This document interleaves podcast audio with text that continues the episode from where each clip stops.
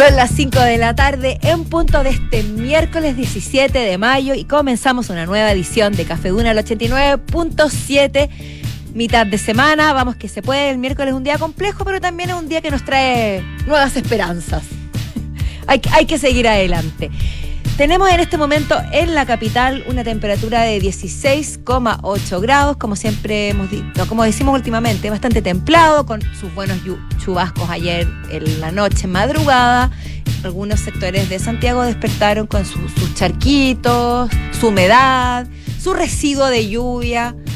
Lo que no es para cantar victoria, pero sí es una limpieza que uno necesita a nivel tantos niveles, María del Carmen, ¿no? Energéticos. No, y por último para el aire. Medio ambiente, a eso voy. No habrá. En todos los niveles, digo yo. Nunca más me pongo una polera blanca.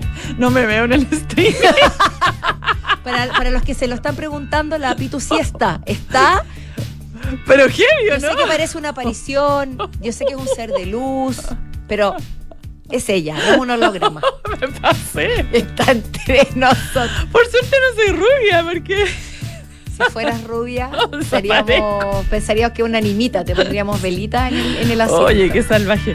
Bueno, Pitu, Pitu, déjame decirte algo. Tu presencia se siente, aunque estés vestida de blanco entera y aunque, aunque te transparente y se vea la pantalla de fondo, tu presencia se siente, se siente. El fantasma, presidente. Gaparita, Ya, no importa, si no importa, vos ya, da lo mismo la cuestión. Por suerte radio. Te he dicho otras veces, eres una belleza renacentista. Relucientista, en este caso, porque estoy brillando. Ya, chao, chao con mi blancura. Chao con mi blancura, no importa. Oye, eh, vamos a los temas que nos Vamos a los temas, mejor. Oye, este es un tema que, de verdad, yo soy fiel seguidora. O sea, lo hemos presenciado. Sí, esa es la siestecita la siestecita corta. Sabemos que sirve, ¿cierto? Así es. Pero hay un nuevo estudio con investigadores, nada más ni nada menos, de los que le gustan el polo, del MIT y de Harvard, que dicen no solo que le hace como bien a la salud, sino que además le hacen bien a nuestra creatividad, fomenta nuestra creatividad. Así que ya les vamos a estar contando sobre esta investigación, pero cinco minutitos ¡Pah! Grandes ideas. Cinco minutos, por eso nos dormimos un poquito antes para estar un poquito más. Yo, yo un poquito, la verdad. para relucir más. Bla, bla, bla, bla, Necesito una power nap. Estaremos con nuestros infiltrados. Claudio Vergara nos trae, a propósito del cambio del, del rapero de Weekend, de nombre, digamos, que decidió no llamarse más y dijo: ¿Saben qué? Me cansé. The Weekend, it's over. No quiero más me llamo de otra forma. Creo que volvió a su nombre original. Sí. A su nombre de, pila, de nacimiento, digamos. Hasta, Yala, una cosa así se llama. No me pidas tanto, no, recuerdo su, su nombre exacto, pero Claudio se pregunta, ¿qué lleva a estos artistas a cambiarse el nombre de un momento a otro? ¿Qué pasa? ¿Cuál es el tema con la identidad? Ejemplos tenemos un montón. Prince, Cat Stevens, Puff Daddy, Daddy, Daddy ¿cuánto lleva? Estoy enredadísima. Sí. Oye, Sheena O'Connor también. claro. Eh, eh, Cat Stevens. Cat Stevens. Yo todavía no me acostumbro con Cat Stevens. Yo para, con para Yusuf Islam. Sí, Cat Stevens. Sí, no, no, puedo, lo siento. Pero bueno, hay un motivo detrás y Claudio nos contará cuál es. Ya, y Alejandro Alaluf. ¿Qué nos va a traer hoy día? Alejandro Laluf, a quien divisamos por ahí, nos trae los 20 años de LinkedIn. ¿Tú lo usas? Yo lo uso, pero tengo me, conflictúa. Eh, creo que se ha desvirtuado. ¿cuál, es su razón de ser, Alejandro? Yo no me hallo. No entiendo. Yo no me hallo. Yo tampoco me hallo, pero lo he intentado. Lo he intentado. he tratado de seguir los consejos que me dan, pero me pierdo. Como, sí, porque hay gente que es súper fan y que dice como... Eh, es la papa para encontrar eh, pega o para como para hacer redes. Yo, honestamente, cachando huevos. Y además que, hay gente que, y además que hay gente que sube artículos y que pide comentarios y que les felicitan por sus nuevos trabajos. Hay todo un mundo que, al menos María del Carmen y yo, desconocemos. Desconocemos y Alejandro nos iluminará. A este mí no, por favor. No quiero más luz yo. no quiero sombras hoy día. ya, vamos. a ser de luz. Vamos a ver. Vamos a ver. Oye, Pito, hoy día es un día, se, conmemora un día importante. Ah, claro que sí, lo he estado viendo en las redes sociales. El Día Internacional contra la homofobia, la transfobia y la bifobia. ¿Sabes tú lo que es la bifobia? respecto de los bisexuales, ¿no? Yo, a ver, según este artículo, la bifobia serían las personas que también sienten aversión hacia aquellos que solamente son orientados hacia hombre o mujer. Como la, O sea, la bifobia. No, porque entonces sería una fobia hacia lo. De parte sea- de los bisexuales a los heterosexuales. algo así. O- sí. porque también existe. Ah, mira. O sea, me parece interesante. Porque en el fondo también puede existir ese tipo de discriminación. De discriminancia. De discri- discriminación positiva que le, que le llaman algunos. Bueno, continúa, Pito, por favor. No, no. Sí, es que quería. Yo también recoger- quiero corroborar lo que estoy diciendo. Ya. Tú corrobora lo que estás Porque diciendo. no tengo por qué estar de acuerdo con lo que pienso. Conmigo misma. Ya. No, le, eh, Tienes toda la el- razón, dije una barbaridad, pero es eh, contra la bisexualidad.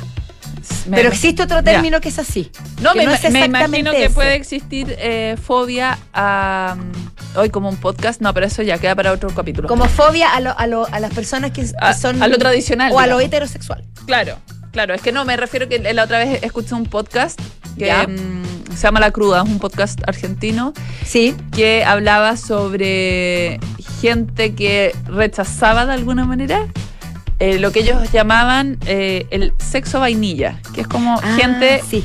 que en sus prácticas sexuales es como tradicional o fome, digamos, ¿ya? Desde su punto de vista, por supuesto. Exacto. Ya, y era un poco eso. O sea, eso, eso interpreté un poco de tu. Ya, yo retiro lo dicho, me confundí de término. Era otra palabra, pero bueno, Bueno, no importa. no importa. Eh, hemos estado, ayer estuvimos hablando de Sports Illustrated porque eh, apareció en la portada eh, Martha Stewart. Megan Fox también salió, Bien. pero no fueron las únicas. No, no, Hay no, otras mujeres que también estuvieron ahí, de hecho, eh, Brooks Nader y otra mujer que ha causado muchísimos comentarios y polémicas. Así Me es. refiero a la cantante Kim Petras, ¿ya? ¿Y por qué ha causado polémica su aparición en Sports Illustrated? Porque ella es transexual. Y eso ha generado muchos comentarios de lado y lado, en el sentido de muchos eh, grupos conservadores que han criticado la selección de Sports Illustrated y eh, obviamente también la respuesta eh, de grupos que han defendido la participación de esta mujer en, eh, en la revista. La verdad es que los comentarios son bien ¿Brutales? brutales. Eh, algunos que, que obviamente en, eh, criticando. de- espera, antes de comentar eh, sobre los comentarios, te quería. Me llamó la atención algunas de las declaraciones que hace ella, eh, Kim Petras, en la, en la revista. Porque ella dice. eh, como no todo lo que yo hago tiene como. mm, tiene que ver con ser transgénero. que tiene ¿No? mucho sentido. Porque- Porque, no la define. Es lo Exactamente. que es, pero no es todo lo que es. Ella dice, sí, efectivamente ser trans Sí. es parte de mí, pero tengo muchísimas otras partes, como no todo, no mi música, no, qué sé yo, mi... Voy a ridiculizar mi forma de comer, mi forma de hablar, no todo tiene que ver con que yo soy trans. Esa es una parte de mi ser y eh, eh, de alguna manera expresa como que mm, eh, le cansa que, eh, que todos se lo lleven a- o, o que todo, todo su actuar sea visto como una declaración en defensa del mundo trans. Te puedo hacer un paréntesis, recuerdo a por Morgan Freeman y el actor Idris Elba también dijeron en algún momento que ellos no se consideraban, no eran, no querían ser definidos como hombres de raza negra, porque tampoco era lo que los definía, y eso despertó también la rabia en redes sociales porque les decía, estás negando tu condición, estás es yendo atrás en años de historia, de evolución, cuando creo que sí, efectivamente, yo no, no todo lo que somos nos define, no sé cómo explicarlo, o, O no sea, no- una, una no quiero que me reduzcan. que es una reducción. Sí, po. Exactamente. Es como que todo lo que yo Sí. digo es eh, desde, el desde el punto de vista de ser mujer. No, ay, o de ser trans, que al final se transforma en una causa porque tienen que estar constantemente defendiendo. Claro, no Lo todo que es. es. eh, bueno, eh, es como, no todo lo que yo diga es desde la lucha del feminismo. No lo digo yo, estoy hablando yo acá. Como no todo lo que, o sea, uno tiene múltiples aspectos de su vida. A veces puedo hablar desde mi perspectiva profesional, a veces desde mi Claro. eh, eh, condición de madre, eh, a veces de el hecho de ser mujer, a veces no tengo idea. Sí, a veces desde mi heterosexualidad. Desde no tu condición de fantasma también De- puedes referirte a eso, de- defender a los fantasmas. como representante de los fantasmas del mundo. ¿ah? Como, ¿Por qué no voy a poder? No, no, pero, pero en este caso, claro, ella, el tema que, la que nos convoca en relación a ella es ese, o sea, ese, ese debe ser algo muy predominante, en su vida. Claro, y por y- algo también está en la portada y hace historia y hace noticia. Es la segunda, Pitu, ¿cierto? Eh, transgénero Eh, sí, que aparece Es la en la segunda portada. transexual que aparece en, eh, en la portada. Eh, claro, dice, a veces siento la presión de representar a la comunidad Exacto. trans con todo lo que hago. Y Ahí está la reflexión. tiene toda la razón, que, que no tengo por qué estar todo el tiempo eh, en, esta, en esta representación. Eh, es- eh, me, me impresionaron mucho algunos comentarios que hacían en contra de, mm, de su aparición en la revista. Por ejemplo, había uno que decía que esto era como una especie de violación mental, que a ella la pusieran eh, dentro Qué- de la qué revista. tremendo que haya gente que piensa así. Y eh, decía, eh, el objetivo es engañar a los hombres heterosexuales para que sientan deseo por otro hombre.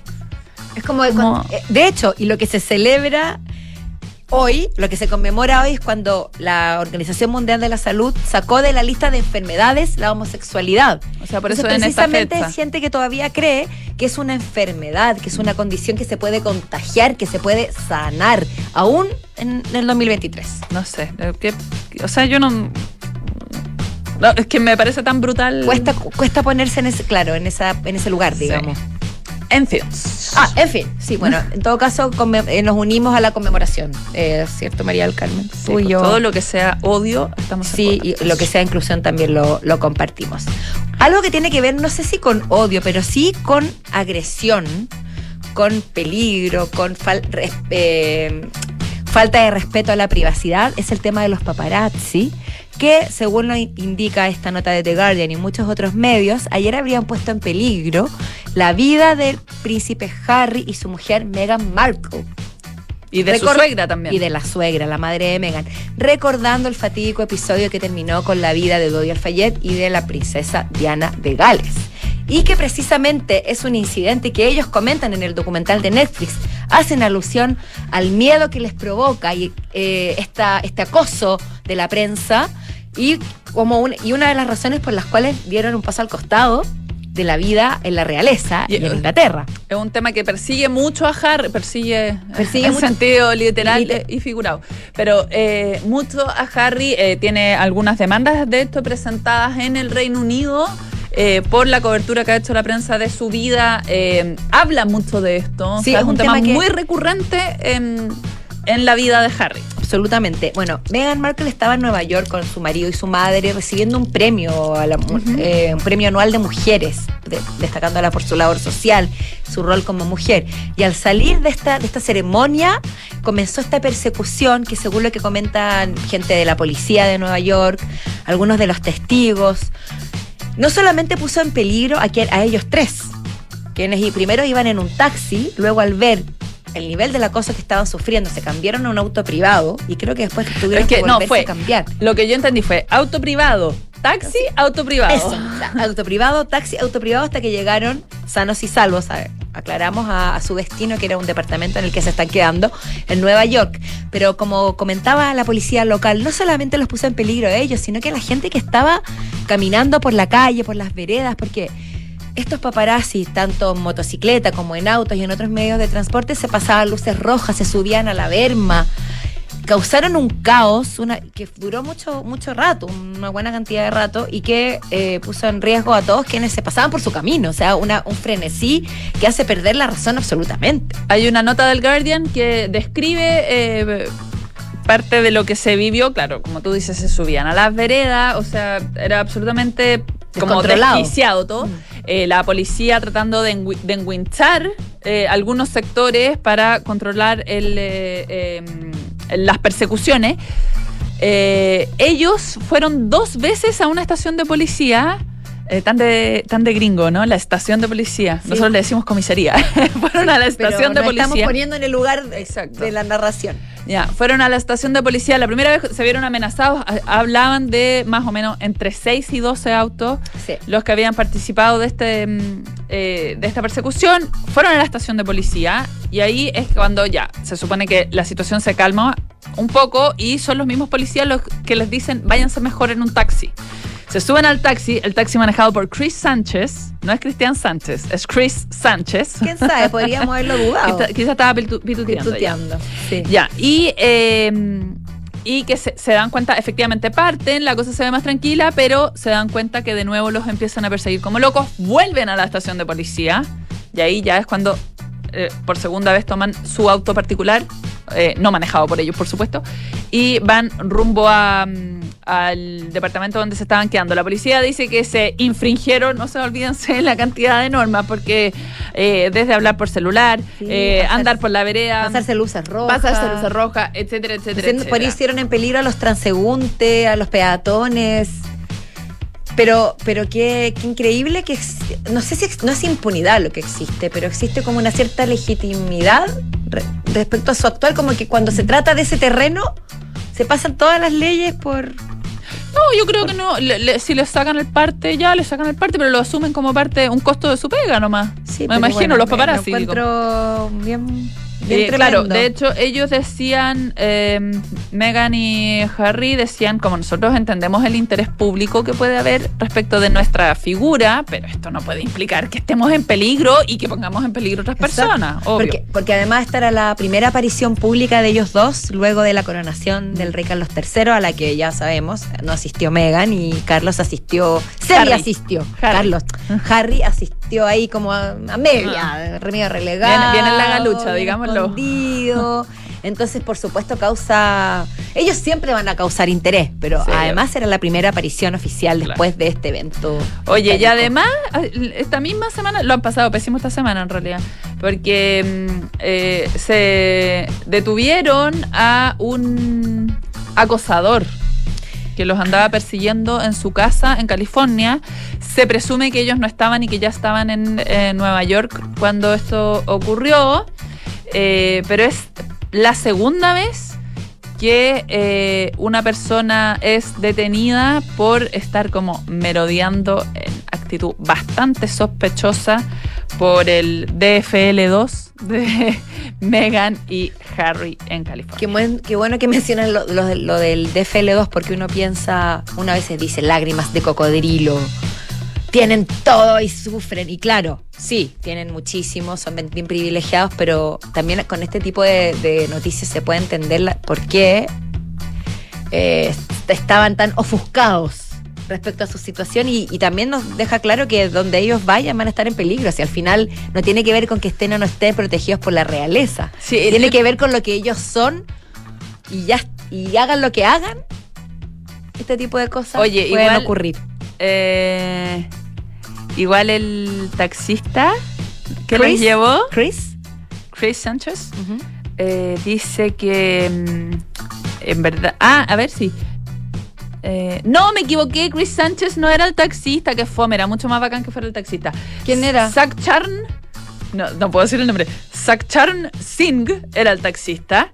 Ya. Y él dice en un minuto que en realidad tampoco era para tanto la persecución. Dijo eso. Sí. Ay, No sé, ay, no sé, lo dejo sobre Mira, la mesa. Menos mal lo estábamos ahí, porque tampoco habría querido que, eh, no sé, como para haberlo corroborado. Pero también hay un tema de, de- existe como una predisposición a, a asociarlo al, al incidente de Diana. Sí, obvio. las cosas, el, el- más el taxista dijo como sí, efectivamente nos estaban siguiendo, pero no era una persecución. Ah, no, Eso era, no, una no era Rápido y Furioso No. 7, autos dándose vueltas. No le coloquéis color, básicamente. Es- bueno, es- pero eso es lo que dice el señor Singh. Ya, pero lo importante es que llegaron sanos y salvos Sí. a su hogar. Esta historia, María del Carmen, es bastante increíble y hay algo con Netflix, algo está pasando con Netflix que se está cruzando mucho Netflix. con Netflix, me encanta decir Netflix, que se está cruzando mucho con la realidad, más allá de que se narran historias de- de- sobre la vida real, los documentales, etcétera, hay unos cruces muy curiosos. Se- hoy día apareció una noticia de una joven que habría sido secuestrada por su madre cuando tenía nueve años. O sea, nada de que habría, fue secuestrada Pero por bueno, su madre. Estoy, estoy hablando, ya, fue. Sí, po. Fue secuestrada Sí. por su madre a los nueve años y acaba de ser encontrada a salvo en Carolina del Norte, luego de estar desaparecida muchísimos años. ¿Cuál es? ¿Cómo la descubrieron? Ese, allá voy. Esta historia de esta madre que secuestró definitivamente, sin duda alguna, a su hija cuando era el padre el que tenía la custodia y ella solo podía visitarla, ojo, se contó en, un en una serie de documentales que exhibió Netflix, ¿cierto? Sí. Y al parecer, una de los de los espectadores de este documental, una persona que estaba viendo su true crime, su documental Netflix sobre estas historias oye, de la ¿qué vida real. Eso. vemos hoy día? La de la chiquilla que su- fue secuestrada por su madre, la habría reconocido. Pitu, la reconoció y dijo, No, increíble. ella me suena. Ella estaba en la tele. Ella no era la niña que. Era la niña. Y era. Y era, la, encon- la, la- la reconocieron, la llevaron de vuelta con su padre y ahora se encuentra eh, a salvo. Y su madre, Heather Ambehan, de 40 años, se, se enfrenta ahora a un caso de secuestro de menores y está detenida bajo fianza de 250 mil dólares porque fue arrestada, arrestada en Asheville durante Oye, pero ya está en libertad. Pagó la fianza y ya está en libertad. Ah, esto es esta nota. Sí. Eh, en todo caso, eh, tú sabes, a mí me interesan los procesos. Los- ¿Cómo habrá sido la conversación? Sí, tú te vas como al, al- Es que me encantaría Está saber- bien, me es gusta lo que más me de ti. interesa eso. Como, oye, ¿no es la niña del...? Claro, de la ¿cómo sido serie? la conversación del- de, los testigos, dice. Claro, porque Claro. se encontró, estaban ahí en, eh, como en esta bomba de benzina. Y le dicen, no habrá si- oye, esa no es la niña de la. Y le avisan como al, al señor que atiende, y el señor que atiende llama a la policía.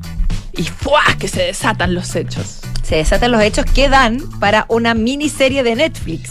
Pero esto da a su vez, Esto, a esto su como vez. que se No es retroalimenta. Es un meta, una meta Una metaserie. Una metaserie. Es una serie de la serie. Una serie de la serie de la serie. Pero bueno, lo, lo importante, lo que, lo que sacamos en limpio, uno, es que ella finalmente se reencontró con su padre. con su padre. Con su padre. Ahora, seguramente va a venir un proceso complejo de quizás. No sabemos qué en pena qué lo que dice el papá. Eso que dice como, le Sí. pedimos respeto, pero viene un proceso como de, reconocernos. Porque tampoco sabemos lo que a ella se le fue, se le, le ocurrió y le lo pasó que ella estos vivió. años. Mm. Y dos, atento a Netflix porque uno puede descubrir grandes cosas viendo, Es verdad. viendo la. Es verdad. Vamos a la música, queridísima. Vamos a la música. Esto es Bell Sebastian. Alma Cuco. Glad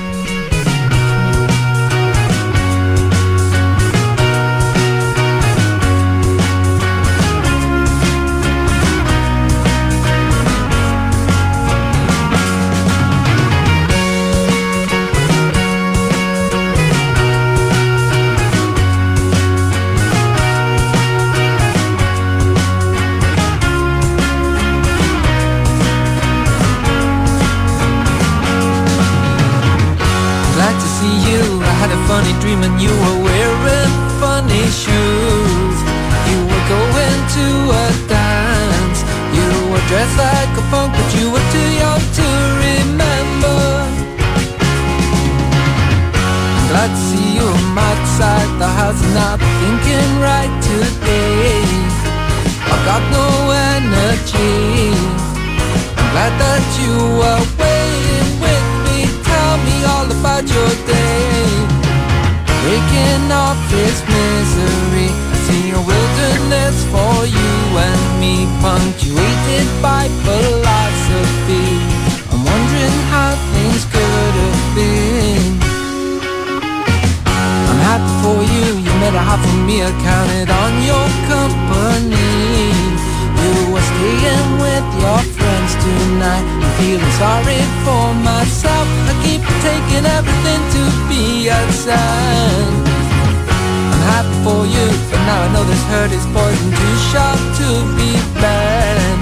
I'm sitting on my empty bed. I'm on my empty bed at night. The fever grows, is pounding, pounding. I'd rather be in Tokyo. I'd rather listen to Thin Lizzy. And watch the Sunday gang in Harajuku. There's something wrong with me. I'm a cuckoo.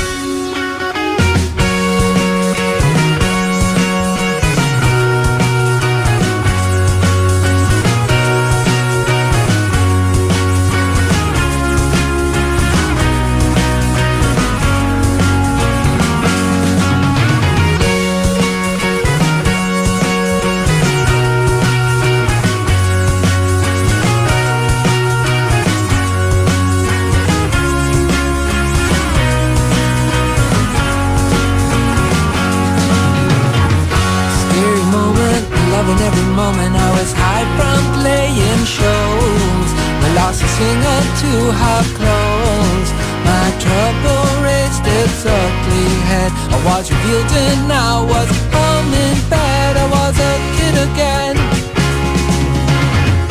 Jesus told me, go after every coin like it was the last in the world. And take the wayward child.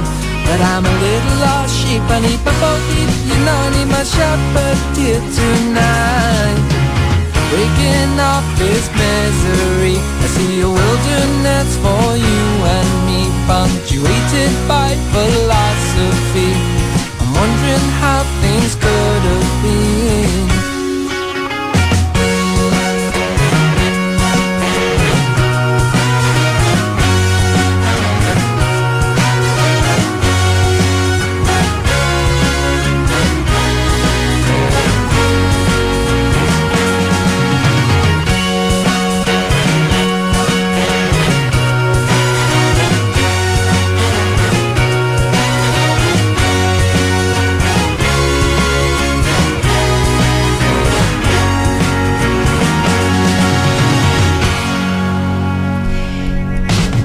Escuchábamos a Belen Sebastian. Ay, me cuco. Aquí en Café Una.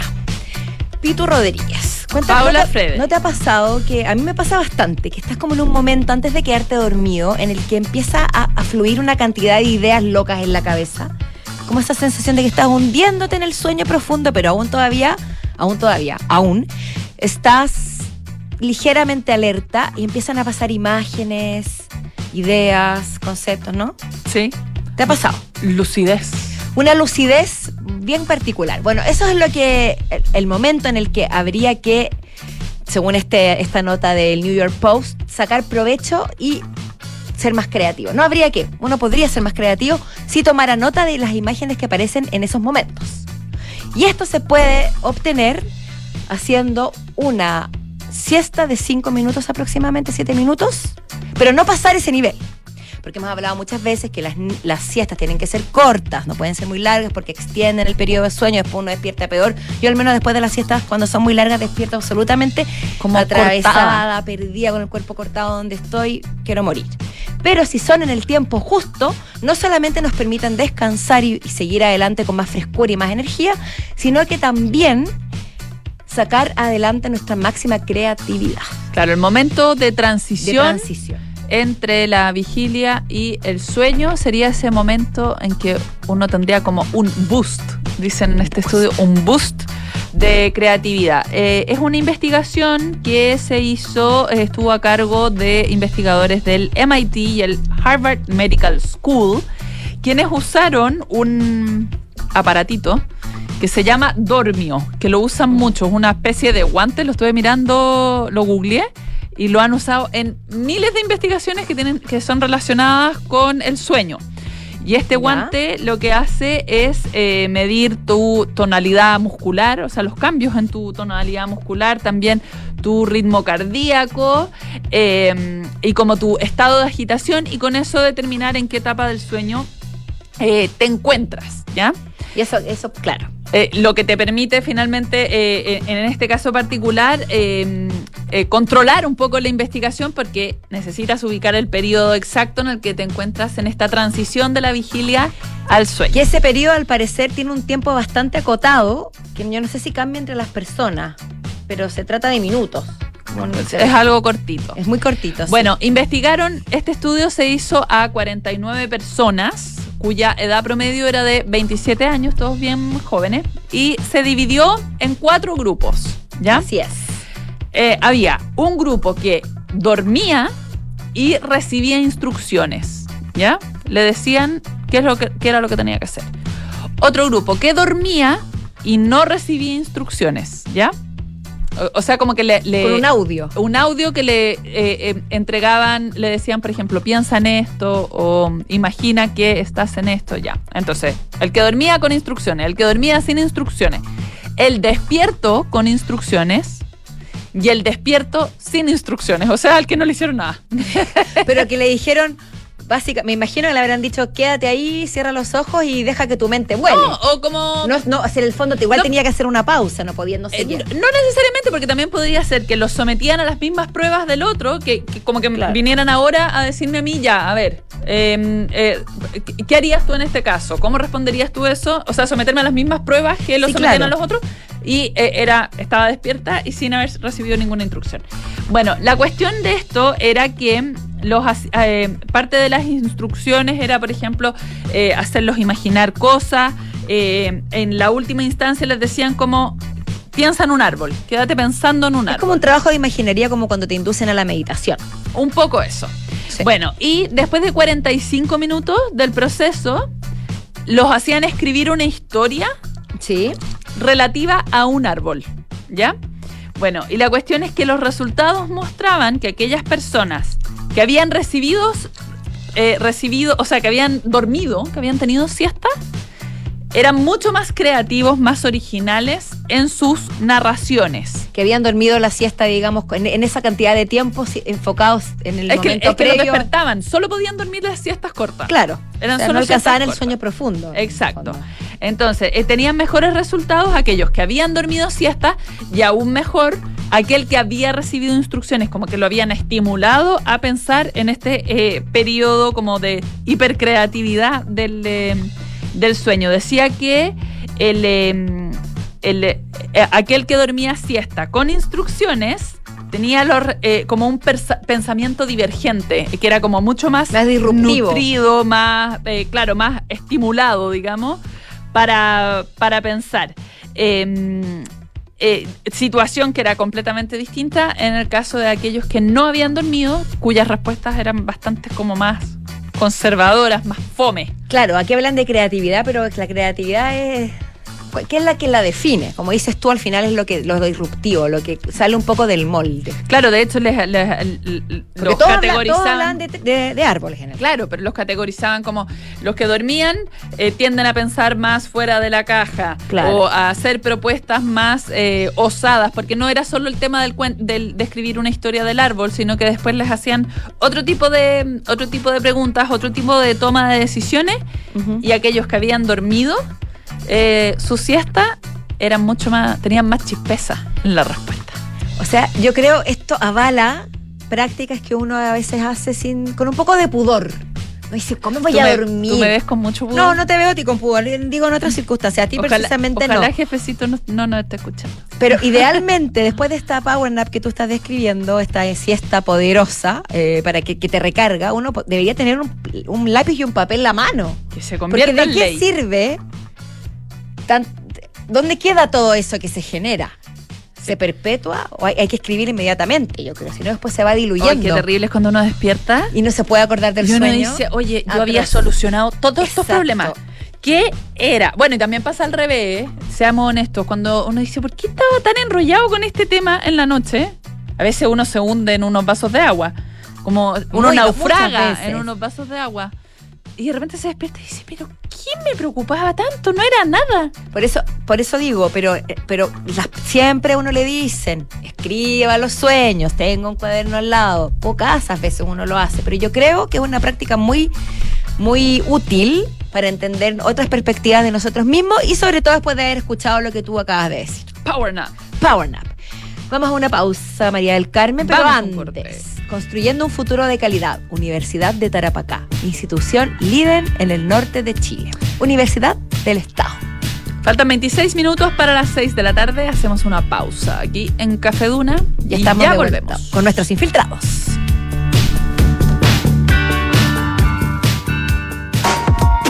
Universidad de Tarapacá, 41 años comprometidos con la calidad. Está en el séptimo lugar del ranking Shimago de investigación en Chile con una alta productividad científica. El 93% de sus académicos tiene posgrado y el 54% grado de doctor. Está entre las 10 mejores de Chile en calidad académica según el ranking La Tercera que pasa.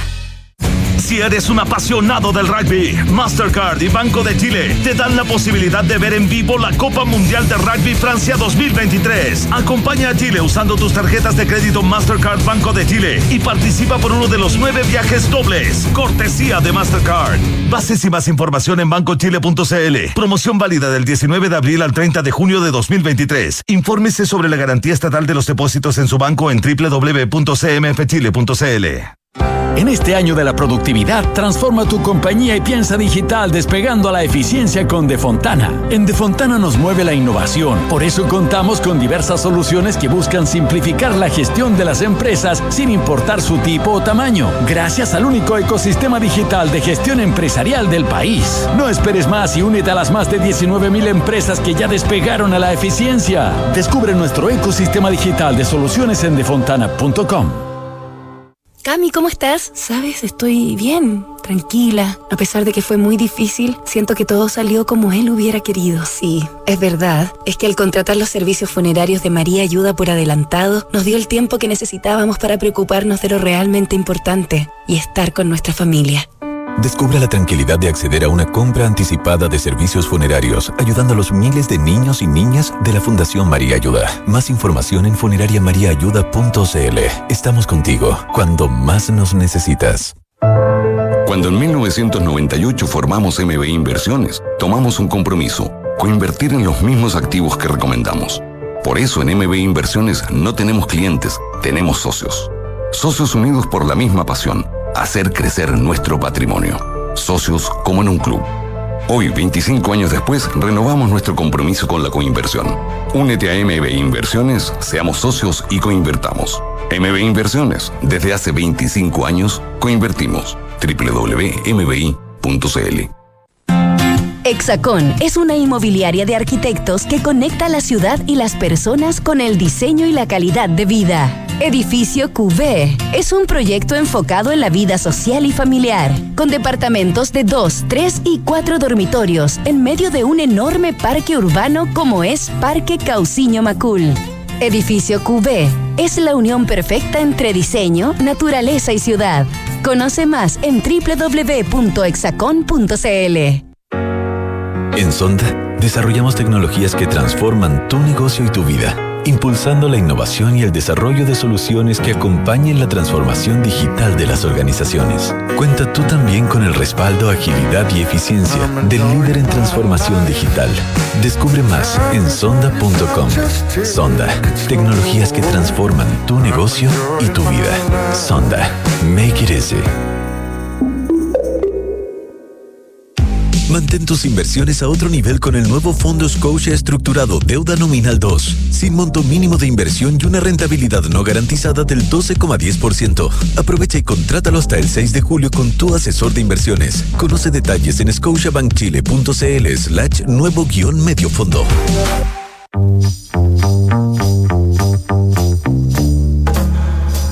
Son los infiltrados en Café Duna. Son las 5.38 de la tarde y estamos de vuelta en Café Duna con nuestros infiltrados, Claudio Vergara, Alejandro Laluz. ¿Qué tal? Hola, Bienvenidos hola, ¿cómo están? sean. Aquí estaban los, los chiquillos diciendo que estaban con frío. Que No, venían, pero, oye, aquí no, porque No, el venían calor con frío. de esta que organización. venían con frío desde el exterior, Eso sí. que no Eso les sí, el calor los humano acá en este lugar es eh, indudable. Eso voy, cosa que se Sí. solucionó rápidamente porque están con un calor humano acá, pero impresionante. ¿Partimos por el aniversario o por los cambios de nombre? Elijan, tin, tin, tin, tin. Aniversario. listo. Aniversario. Ya, muy Perfecto. Fue como, ah, bachillerato. Ah, Sí, bueno, me stop. encanta el bachillerato. Siempre Me encanta el más noble de los juegos de Me mesa fascina. Es sin tener un tablero. Nada, no necesitas nada más Solo que un lápiz y un lápiz. papel. Solo papel y y tu lápiz. Y mucha cerebro. creatividad. Paréntesis, el otro día estuve en un cumpleaños infantil y el de nueve años y al compañero le regalaron un bachillerato y todos los niños, bachillerato, me encanta, mi ¿En juego serio? favorito. Y me emocioné porque dije, Ay, no todo está patria. perdido. Ay, Ah, patria. Wow. Mira, Muy bien. Era Gran un juego muy popular entre los niños de 8 años. Qué alegría. Sigue siendo, qué bueno. Ya. Muy bien. Vamos, vamos a LinkedIn. nuestro. Bueno, LinkedIn, L, LinkedIn. que se ha transformado como una especie de red social regalona para mucha gente, considerando que este mes efectivamente cumple dos décadas ya de vida. Mira. LinkedIn que nació al alero, digamos, de un grupo de ejecutivos y de programadores en Silicon Valley, que básicamente lo que querían era tener como una especie como de seguimiento, de monitoreo, tal cual como lo había hecho años antes Mark Zuckerberg respecto a las personas que eh, estaban presentes en un campus universitario. Acá un grupo de ejecutivos quería hacer lo mismo, pero a partir de los movimientos laborales. Básicamente hacer un networking para saber en qué estás tú ahora, en qué vas a estar en dos años más, si te cambiaste de, de gremio, etcétera, etcétera. Y finalmente eso dio pie muy rápidamente dentro de Silicon Valley a transformarse en una especie como de bolsa de empleos. Sin querer queriendo, porque no era como el objetivo No era la original. intención inicial. Hasta que el año 2016, tras pagar una suma de 95 mil millones de dólares, Microsoft se hace eco de todo lo que estaba generando LinkedIn inicialmente y derechamente la asentó como una red social laboral que es la esencia que tiene LinkedIn hoy en día. Sí, tú me indicas porque nosotros al inicio del programa comentábamos que no, no lográbamos, con, con María del Carmen, no lográbamos entrar en la dinámica, no, Correcto. estábamos entendiendo, no, o sea, no, no- nunca habíamos captado muy bien cuál era el sentido. Y yo siento que ha perdido mucho su esta esencia que tú Y mencionas. sin embargo, querida Paula, yo te diría todo lo contrario. ¡Ay! ¡Qué Opa. Pero ahora está revolucionario! como medio Facebook. Ah, Sí. efectivamente, Pitu. Ahora, espérate, antes de ir para allá. En términos de base de usuarios y en términos de revenue, de ingresos, a LinkedIn le va extraordinariamente bien. Actualmente tiene más de 900 millones de usuarios activos en el mundo y tiene ingresos de más de... El 2022 tuvo ingresos por más de 18 mil millones de dólares. O sea, ya fue una inversión para Microsoft, que lógicamente necesitaba una red social para que sus tentáculos, digamos, también llegaran como a ese, a ese espacio. El detalle con LinkedIn es que efectivamente se transformó no solamente en una red social laboral, sino que más como una red para buscar trabajo y para mostrarse como vitrina que uno estaba disponible. Tanto así que incluso tú en tu avatar, en LinkedIn te puedes poner un circulito que, dice work. Open to Work, que me parece sumamente útil. Ahora, efectivamente... Excepto si es que eres ser- el jefe de la persona open to work. Claro, bueno, sí. Que no deberías arriesgarte con eso porque es muy probable que tu jefe lo vea. Claro que sí. Está bien. Ahora, efectivamente, como buena red social, Pitu tiene un, un- un son medio facebookiano, porque lógicamente es un lugar donde tú compartes, en este caso, tus logros más bien profesionales, algún hito laboral, algún cambio de trabajo, cosas por el estilo. No muy distinto. Pero ahora la gente comparte también como muchos artículos, Sí. Ya. como Es que- recomendaciones para Sí. leer. Es que eso, Ah, eso quería Yo quería, perdón, Alejandro, porque una cosa es cuál es el objetivo, Correcto. El, la- el tema que los convoca, de todos Así quienes es. están ahí. Y otra cosa es los usos que tiene la aplicación. Correcto, correcto. Ahí es cuando yo digo que se ha transformado en otras redes. Sí, mira, el caso de LinkedIn no ha variado mucho para mi gusto respecto a lo que fue su esencia original. Ha cambiado, ha evolucionado, pero siempre manteniendo el tema del networking laboral como una cosa fundacional, Como como, foco. un cimiento, como un foco. A diferencia, por ejemplo, de lo que pasó con Snapchat, que. Snapchat pasó de ser una especie como de red social herramienta para que gente joven eh, tuviese un tiempo limitado para ver fotografías y, y- y- y media. Y finalmente se transformó en una especie de red social que era el punto divisorio entre adultos y nuevas generaciones. Adquieren vida propia y es, es orgánico y es lógico que así sea. Toman rumbos de acuerdo a lo que los usuarios Correcto. le, le solicitan. Ahora, lo que sí quiero eh, subrayar, a- más allá de los 20 años de LinkedIn, es que LinkedIn se ha transformado. El otro día dije que LinkedIn era probablemente hoy mi red social favorita y mucha gente se rió y, y se hizo puya de mi persona porque, claro, a mí siempre me han asociado más bien con Twitter y Twitter todos sabemos el estado en el que está.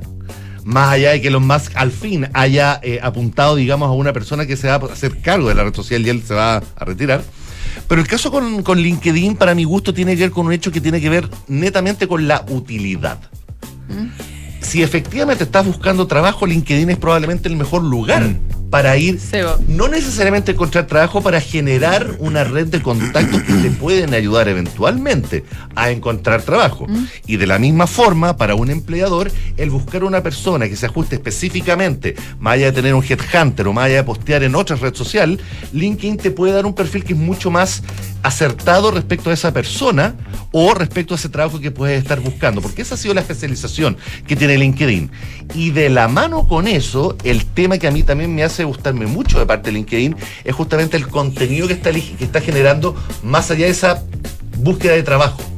Esos artículos que tú mencionas, Paula, que tienen que ver básicamente con que pueden ir desde, claro, eh, posteos o columnas de, de- de CEOs, ¿no es cierto? Que pueden ser un poquito tarjetas Village. Haz lo que donde tus sueños te lleven, aprovecha el día y ese tipo de cosas que son Levántate la verdad, temprano. Claro, poco útiles. Hay otras personas y otros CEOs que efectivamente no solamente le dan un valor agregado a su propia marca, sino que efectivamente también te dan tips que eventualmente te pueden llegar a servir.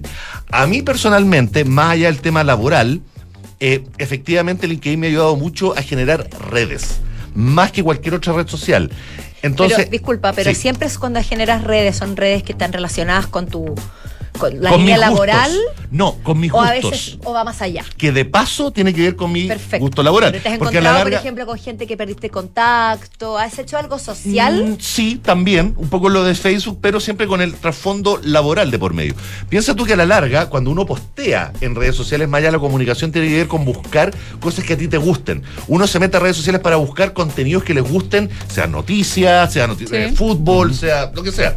Entonces, a la larga, el encontrar un material que te sirve desde el punto de vista laboral a partir de una columna de un CEO de alguna compañía que te guste o una marca, te puede aportar mucho más durante tu jornada que una noticia. Y por eso creo yo que hoy LinkedIn, sobre todo para que estamos bien insertos en el mundo laboral, es una herramienta que para mi gusto es fundamental. Fundamental. Después que de eso, feliz ¿quién cumpleaños, podría, ¿quién podría Actualizando mi currículum. Exacto. Sí, sí. Abriendo LinkedIn. Oye, piensa tú que LinkedIn a la larga lo que está haciendo es reemplazar el envío de currículum. Sí, po, sí. Que por, por toda la historia, digamos, siempre fue un tema Es bien verdad. complejo. ¿Cómo hacer tu, tu currículum? ¿Qué incluir? Además que qué tú no lo puedes-. Y es cierto, además tú lo puedes ir actualizando. Correcto, Si te entonces piden, ahora- yo, yo lo he hecho, me han pedido el currículum y le he enviado. Y Eh, te tu piden LinkedIn, el y listo. Sí. Sí. Así que útil lo es. Feliz cumpleaños. Muchísimas gracias, Bravo. Alejandro. Un placer. Claudio. Hay gente que, artistas, que han debido actualizar el LinkedIn de su identidad, su Claro. LinkedIn artístico. Claudio, Claro, pero no, para cambiar el- la pega, para cambiar el nombre. Para cambiar el nombre, que es aún más radical, si se quiere. Eh, porque son artistas que, eh, conocidos durante décadas, durante años, con una identidad, con un nombre, de un momento a otro lo cambian y tienen que ver con una decisión personal, pero que rebota de forma inevitable en su estampa artística. El último ejemplo es The Weeknd, eh, productor, actor, rapero, cantante canadiense de mucho éxito. eh, un artista que el último tiempo ha renovado el RB hacia, un, eh, hacia una vibra un poquito más oscura, un poquito más sofisticada, si se quiere, y que hace un par de días anunció que mataba a The Weeknd. The Weeknd mataba a The Weeknd, ya no sería más The Weeknd, porque, según sus propias palabras, según lo dijo una revista, ya con The Weeknd lo había logrado todo. A sus 33 años, Mira. ni más ni menos, con casi 100 millones de oyentes mensuales en Spotify, con millones y millones de visitas en YouTube, ya él siente que, al menos honesto, muy probablemente muchos artistas de esa edad ya lograron todo y mm, pasa que a veces em, em, entra una suerte de de, de, de, de- de bacle quizá, bajón. de un bajón quizá a partir de, en algunos artistas, no en todos, pero a partir de, de- de esa edad. Eh, pero él dice que lo logró todo, que quiere una nueva etapa artística y se va, se rebautiza desde ahora con su nombre real, que lo anoté por acá, que es Abel Tesfaye. Ese es su nombre real, es un descendiente de él de, de padre etíopes y se va a llamar así desde ahora y de hecho ya está ese nombre en algunas promociones de algunas películas que está protagonizando, una serie que va a protagonizar de Idol en HBO. en Ah, ahí par sale, de- ahí sale con su nombre y ahí real. sale con su nombre real. Aún en Spotify no, por ejemplo. ¿Y Pero ese- ¿Y ese nombre va de la mano con un cambio en su línea creativa? ¿En una nueva etapa de creación musical? ¿O simplemente es una continuación que va a ser con otro nombre? eso es la gran pregunta que nos estamos haciendo todos, desvelándonos por el futuro de The Weeknd, porque a ver qué pasa con finalmente con eso. Pues, ¿Cómo va a Como rebotar con esto? el artista. Con el ¿Es un artista. nuevo artista Tiene que es Porque solo un pasa que finalmente cuando, cuando los artistas se cambian de nombre también hay un cambio de etapa que por lo general nunca ha sido muy favorable, favorable al artista. Es Como el bast- que estamos escuchando, como Cat por ejemplo. Stevens. Cat Stevens. Es súper eh, es súper elocuente eso. Cat Stevens cambió de nombre al año 77 por una conversión de credo religioso. El 77 Para cambió de nombre. Sí, Hoy eh, pensé que era mucho más reciente. No, en el año También. 77 se convirtió al Islam después de una experiencia personal, después de que se estaba ahogando en las playas de Malibú, en California. Él, eh, él se estaba ahogando, estaba muy complicado y le pidió a Dios ayuda en un momento súper desesperado. Y según él ha relatado en muchísimas entrevistas, él fue eh, arrojado supuestamente por una fuerza exógena hacia la orilla del mar y se salvó de haberse ahogado. Y eso él lo siente como una suerte de eh, iluminación divina, como una suerte de momento divino que lo llevó a explorar distintas disciplinas, distintos credos y por un regalo que le hizo su hermano, que le regaló el Corán, finalmente termina en el Islam y porque él también vio en el Islam un escape a el mundo el mundo cosmético, el mundo falso, frívolo. frívolo, del, del arte, de la cultura, de la música finalmente. Eh, y durante mucho tiempo, durante décadas, Cat Stevens nos sacó, nos sacó música secular, estuvo absolutamente retirado. Entonces ahí hay un cambio absolutamente radical, donde recién en el año 2004, con el disco Another Cup, ahí él ya saca un disco de Por- música como lo conocimos en los años 70. Por eso nosotros tenemos la impresión eso de que fue más claro. reciente, porque en el 77, digámoslo, no habíamos nacido. Hay que, hay que decirlo. hay que Hable por usted. Que, que quede en acta, que quede en acta que el 77 no habíamos nacido. Claro, Claro, por usted. probablemente por eso teníamos la idea que era mucho más reciente. el- Exactamente. Ahora el cambio más el radical el- es el de Prince. Prince es un cambio muy radical que también tiene que ver con algo personal. El año 93, él aburrido de las condiciones discográficas del sello Warner, Prince era un tipo que hacía muchísima música. Era un poco como Jimi Hendrix, que eran tipos que se encerraban durante semana y semana y grababan y grababan una cantidad de canciones verborreicas, digamos así, de- demasiado, demasiado numerosa. Y él quería sacar música, pero el sello Warner le dijo, tú no puedes sacar tanta música porque va a moto". aburrir a la gente porque no hay mercado para tanta música tuya, eh, pese a que estaba en la cima de su éxito en el año 93. ¿Qué es lo que hizo Prince? Se cambió de nombre para sacar música de manera independiente por su cuenta, pero lo hizo de la manera más radical como hasta el momento lo ha hecho un artista que es cambiándose por, un símbolo. Él se inventó un símbolo impronunciable, que es la mezcla entre los símbolos de, eh, de género del hombre y una mujer, es una cruza, y él siempre la explicó como eh, una, una suerte de hermandad, una suerte de igualdad, pero que es un símbolo impronunciable con el cual se, se presentó durante muchísimo tiempo eh, como respuesta a que el sello Warner no lo dejaba presentarse con su verdadero nombre o, o no lo dejaba finalmente eh, Hacer de Prince. a- hacer de Prince o hacer de la o- o editar la música del Pero él siempre reveló su identidad con el símbolo. Todo, él siempre lo reveló, sí. Claro, no era Ah, que, que fuera un misterio era. Claro. este Pero a, músico. a- pero a veces sí había presentaciones donde estaba solamente el símbolo. Entonces tú te preguntabas quién aparecía. Aparecía Prince finalmente. Pero, no, pero no tenías por qué saber de pero no tenías antemano por qué que saberlo, podía hacer otra cosa y todo. Pero eh, ya en los años 2000, después ya Prince empezó a aparecer como Prince en los festivales, siendo un hombre siempre súper arisco a la música. Siempre Prince fue un tipo que nunca dio tantos shows ni hizo tantas giras, precisamente porque siempre se mantuvo con bastante distancia de la industria. O Pero- sea, la, la- la historia nos, nos dice que al final no ha sido tan positivo ese cambio en general. No ha sido tan positivo porque la gente se sigue recordando al, al artista que fue en Al un momento. número uno. Al número uno, al Prince, Y al las Cat comparaciones, Stevens, a no existió también. pues. Sinead O'Connor con el nombre de Shuhada David. Imagínate. También nombre islámico, nadie lo, nadie No. lo puede recordar, es un nombre además muy, muy Y, difícil y- de recordar. y- ¿Cuánta producción tuvo con ese nombre? Como... O'Connor. Sí, Tuvo- pocos discos, Sí, no, ¿no? tuvo un par de discos, un par de canciones, pero también todos de corte eh, más vinculado al Islam y de corte también un poquito más, más de un creo un poquito más religioso, una mirada un poquito más religiosa. El caso de Sinead O'Connor también tenía que ver con un vuelco personal muy grande, donde ella también estaba eh, intentando escapar y zafar de la industria, tenía que ver con eh, malestares personales también y una, y una visión también muy eh, pesimista de su circuito. Inolvidable cuando rompió la foto del Papa en el Salvador de Mesa. tener- Bueno, en el documental que Nothing Compares, ahí puede verse Muy todo gran ese camino, que es sí. tremendo documental que se puede, se indaga mucho en ese, en ese camino interior de, de. Y Puff. Daddy ya va como en el quinto. No, yo, yo Puff Daddy, Daddy, yo no tengo idea cómo llamarlo. No, yo tampoco, No, ya no Puff. Daddy ya te-. Menos mal me Combs, tengo que dirigir a él muy seguido. Found John o Puffy. No, Iba- eh, de verdad que, que Sean pida ahora, que pida ahora porque tiene un trastorno de la personalidad. Sí, es un Sí, Yo me atrevo, estoy como la doctora Cordero, me atrevo a decirlo. Tiene un trastorno de la personalidad.